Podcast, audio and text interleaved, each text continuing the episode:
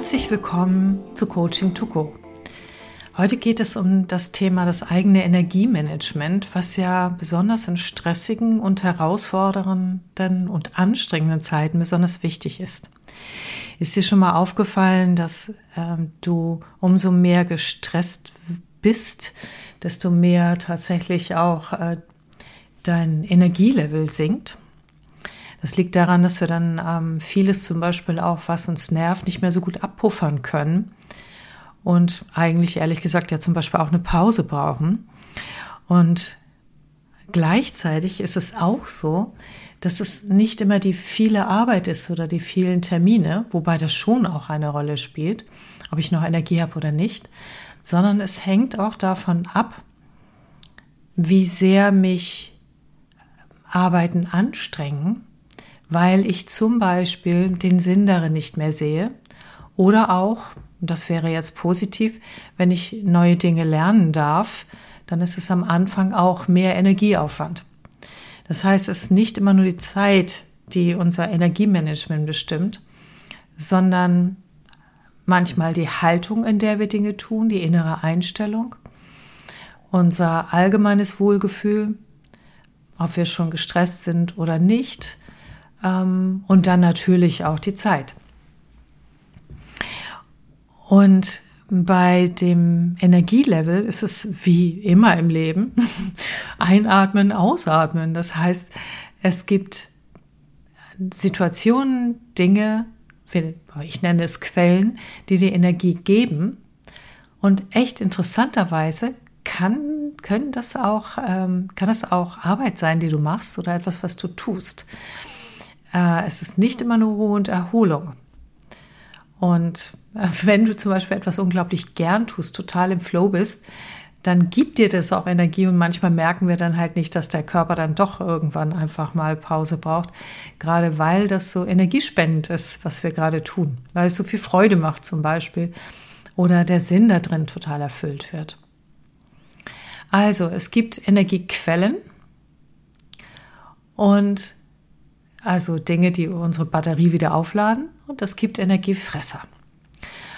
Und die erste Sache, die ich erzählen möchte, ist oder dich fragen möchte, sag mal, kennst du eigentlich deine Energiequellen? Weißt du, wie, wann und wo du auftankst? Für manche Menschen ist es ein morgendlicher Lauf, für andere Menschen ist es eine Dusche oder von einigen habe ich auch gehört, wenn sie ganz mit ihren Kindern in ein Spiel eintauchen, dass das ihre Batterien wieder auflädt. Du siehst, es gibt sowohl also Dinge, die wir der Freizeit vielleicht zuordnen und anderes, was uns auftankt, was auch ähm, ja Aktivität bedeutet.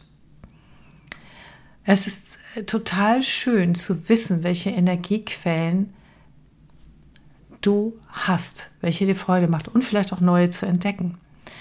Und mein Tipp an dich ist, mach einfach mal eine Liste mit mindestens zehn Energiequellen.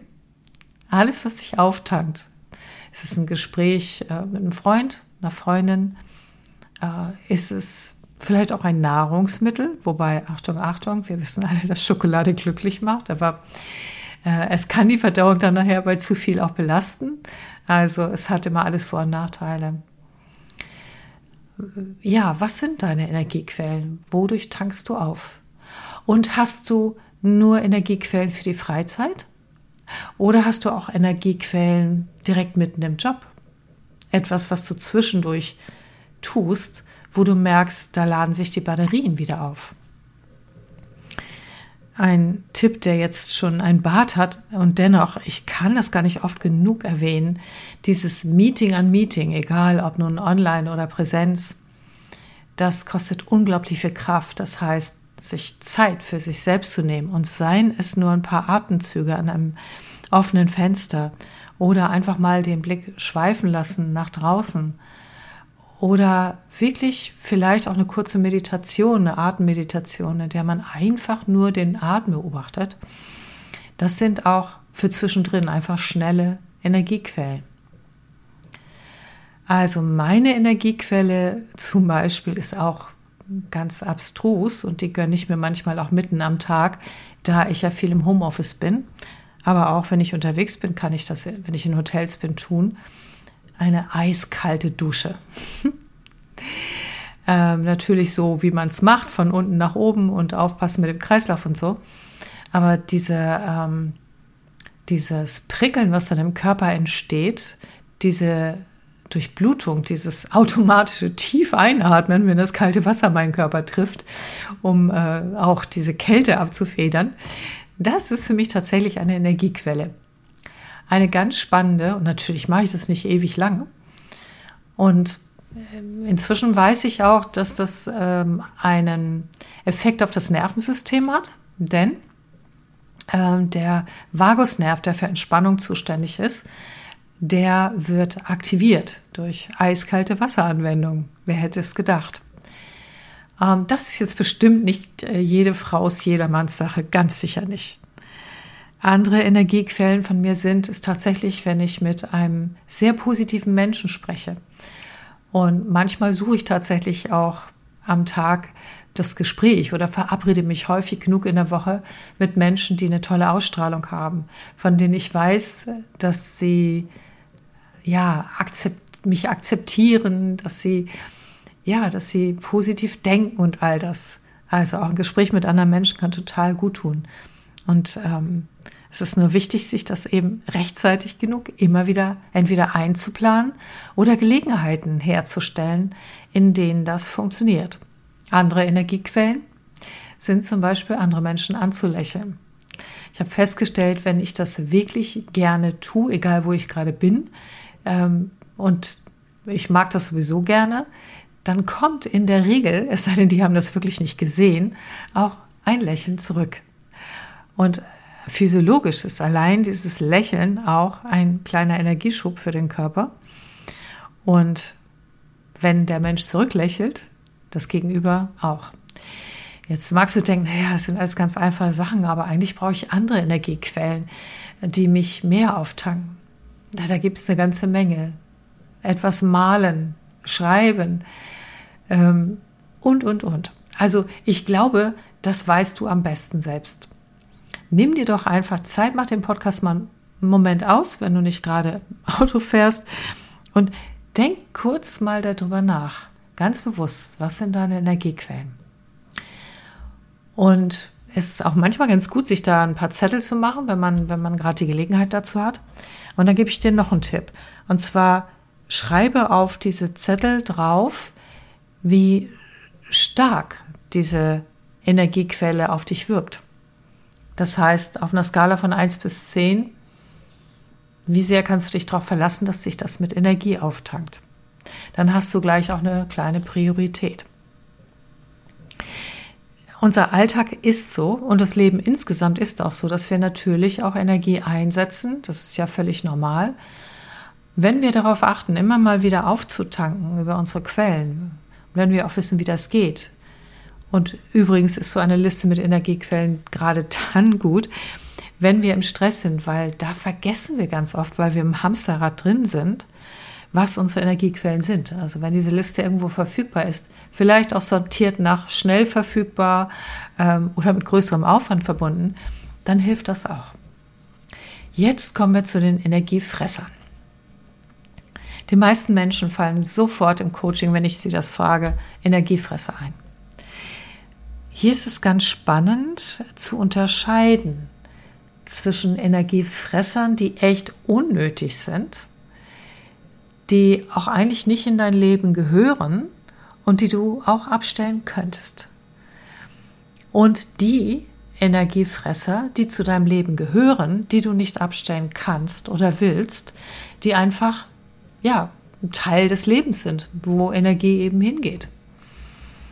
Und wenn ich dir dann noch einen Tipp geben darf, wenn du eine Liste machst mit Energiefressern, dann schau doch mal, am besten machst du dir keine Liste, sondern Zettel, weil dann kannst du dir nochmal so eine Matrix bauen und diese Energiefresser aufteilen in welchen Einfluss hast du auf diese Energiefresser.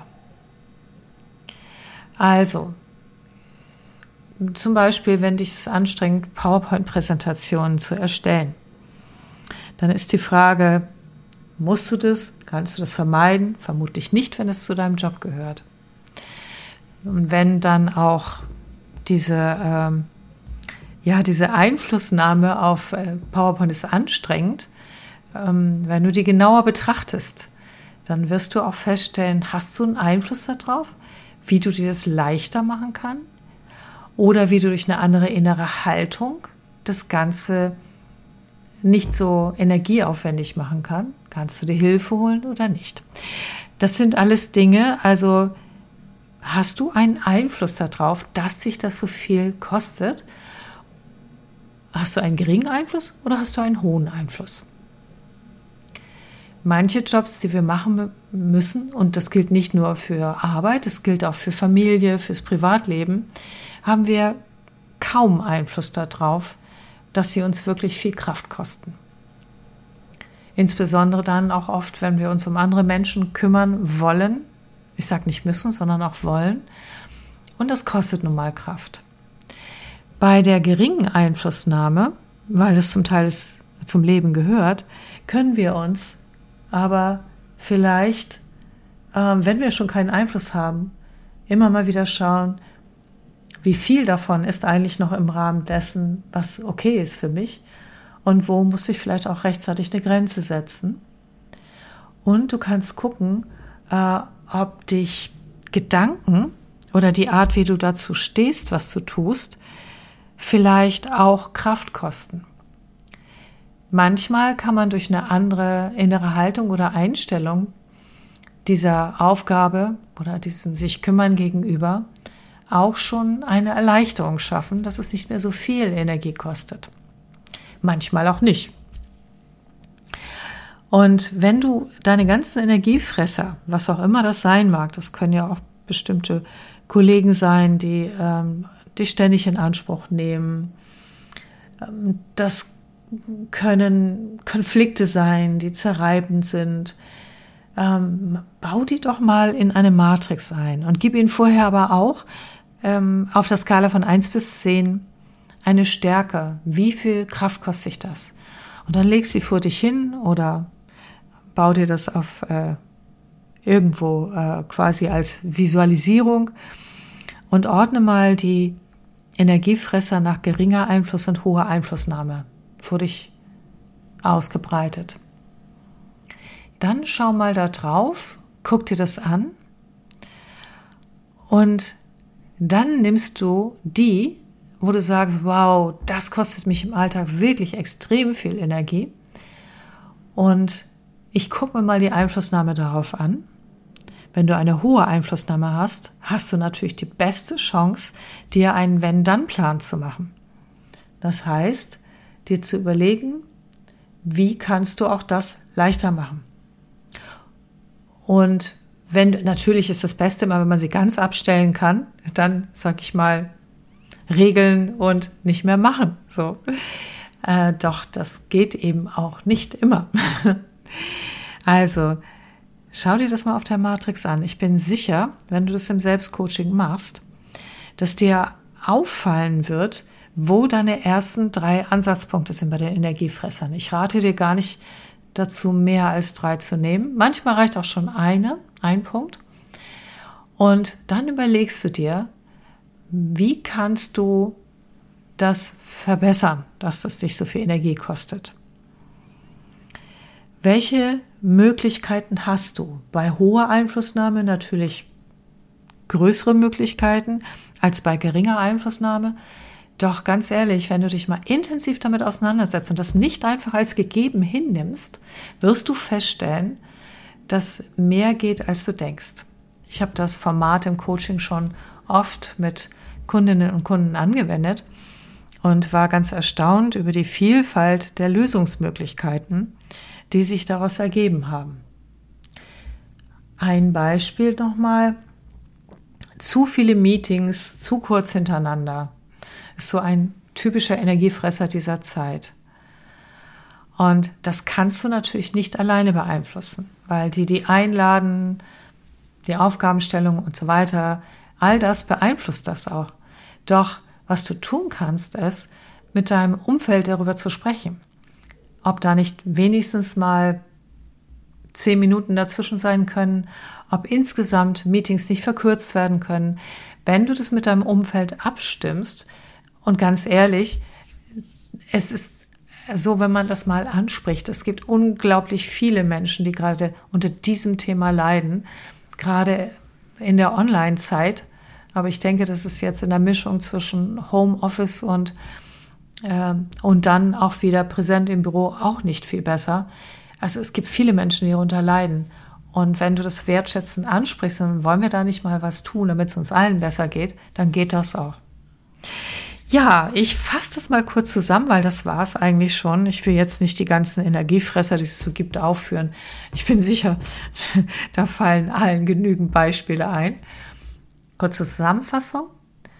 Überleg dir als erstes mal, was sind deine Energiequellen? Und bewerte sie mit auf einer Skala von 1 bis 10, wie viel Energie geben sie dir. Und dann in einem zweiten Schritt, das kann auch paar Tage später sein, überlegst du dir mal, wie kannst du mehr davon, von den Energiequellen in deinem Leben einbauen, etablieren, ob nun kurz oder vielleicht auch intensiv. Und dann guckst du dir die Energiefresser an, machst eine Auflistung, was alles deine Energiefresser sind, was dich wirklich Energie kostet, also zu viel Energie in deinem Gefühl. Und auch da benennst du auf einer Skala von 1 bis 10, wie stark die Belastung ist. Und dann ähm, baust du das ein in eine Matrix, also quasi auf einer Linie, welchen Einfluss hast du da drauf? Hast du geringen Einfluss oder hast du hohen Einfluss darauf?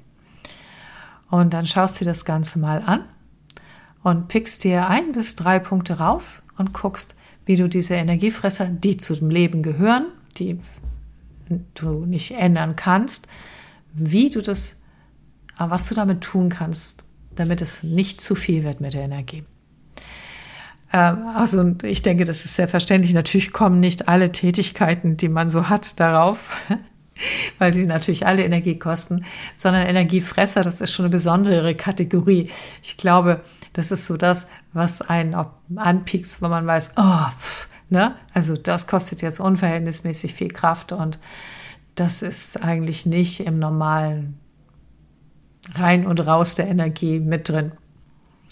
Okay, ich hoffe, ich konnte dich inspirieren, wünsche dir viel Freude dabei, Quellen zu finden und Energiefresser zu minimieren und sage Tschüss, bis zum nächsten Mal. Deine Christa Marie Möncho. Tschüss.